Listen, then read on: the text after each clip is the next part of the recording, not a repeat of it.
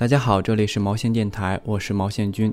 毛线君前几天在逛知乎的时候，看到这么一个问题：有人说游戏有以下几个坏处：一、浪费大量资源；二、毒害广大青少年；三、让成年人无法集中精力工作。那么既然如此，为什么还有这么多人在做游戏，这么多人在玩游戏呢？很多人回答了这个问题，有一句反驳的，有好好讲道理的，也有直接跟提问者撕逼的。但今天我要给你们分享的这个答案，跟前面几种方式都相反，而且好像很有道理，我竟无法反驳。这个答主的 ID 叫做 Commando，来源知乎，他是这么说的。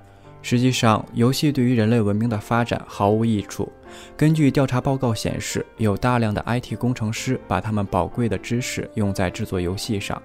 如果没有游戏，那么人类现在大概早已经用思维和脑波直接沟通，驱使虎鲨和海豚玩海洋保龄球，同时用木卫四上的清洁氧气作为新能源了。但没有，该死！因为游戏，我们还得每天忍受拥挤的交通。刚果和卢旺达丛林里的人仍然用砍刀砍下敌对部落成员的头颅。来自山西的十七岁工人每天都要在富士康的生产线前加班十五个小时。海豹和北极熊在冰层上哭泣。印度饥荒、中东暴动、吸毒的黑人横死在哈林街头，这都是因为游戏。但为什么游戏还在呢？可怜的人类，你们完全不了解，这完全是因为我们，也就是游戏从业者，都暗地里参加了一个秘密、阴暗又歹毒的组织，而这个组织就是游毁联游戏毁灭人类文明联盟。每一个 PC 游戏从业者，不管他是编辑还是市场人员，是 Java 游戏工程师还是关卡设计师，都是这个联盟中的一员。我们在接到游戏公司合约的第二天，就会在自己的 QQ、MSN、Email、论坛短消息接受页面看到欢迎我们加入组织的信息。信息大意是这样的：欢迎您加入游戏制作行业。很多人曾经怀疑游戏对人类文明有什么益处，你我都知道，其实毫无益处。而之所以人们喜欢玩游戏，没有把我们绑在火星柱上烧死，完全是因为我们这个联盟在每天十二点格林威治时间的时候，用位于檀香山的大功率天线和中继卫星，向所有人类脑子里灌输要玩游戏的洗脑内容。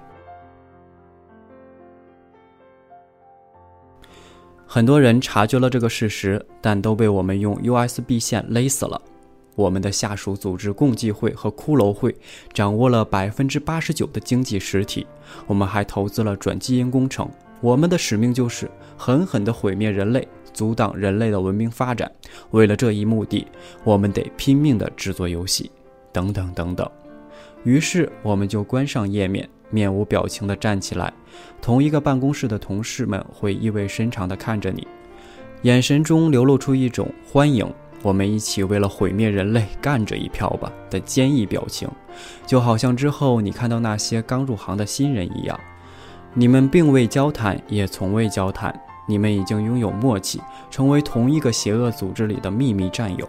你走到街上，迎着阳光，看着熙熙攘攘的人群，你知道他们迟早都会死，死在游戏上，被你或你设计的游戏亲手干掉。你明白自己和他们已经不一样了。您看，不知道这段话是否向您解释清楚了？游戏对人类文明发展毫无贡献，但为什么大家没有把我们干掉呢？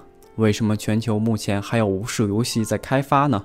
这个问题的答案我在上面已经提到了，就是因为邪恶的我们用脑波控制了你们呀。读完这个回答，毛线君如同打通任督二脉。顿时醒悟了，原来自己所做的一直是如此邪恶的事情啊！看来我也一定被脑电波控制了。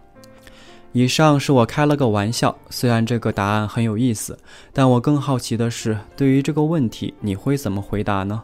如果游戏真的看似毫无用处，你为什么会玩它呢？如果你愿意，请在评论里告诉我你的答案吧。